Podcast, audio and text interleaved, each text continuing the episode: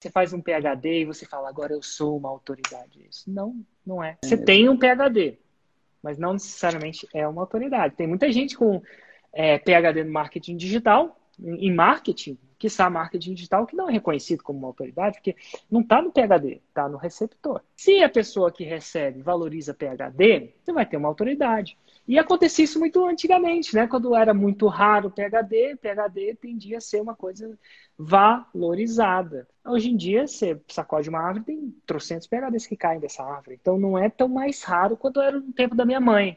Portanto, não é tão mais tão valorizado assim tempo de serviço. Outras coisas que as pessoas falam, tempo é. de serviço, Érico, tem Nossa. 30 anos, tem autoridade.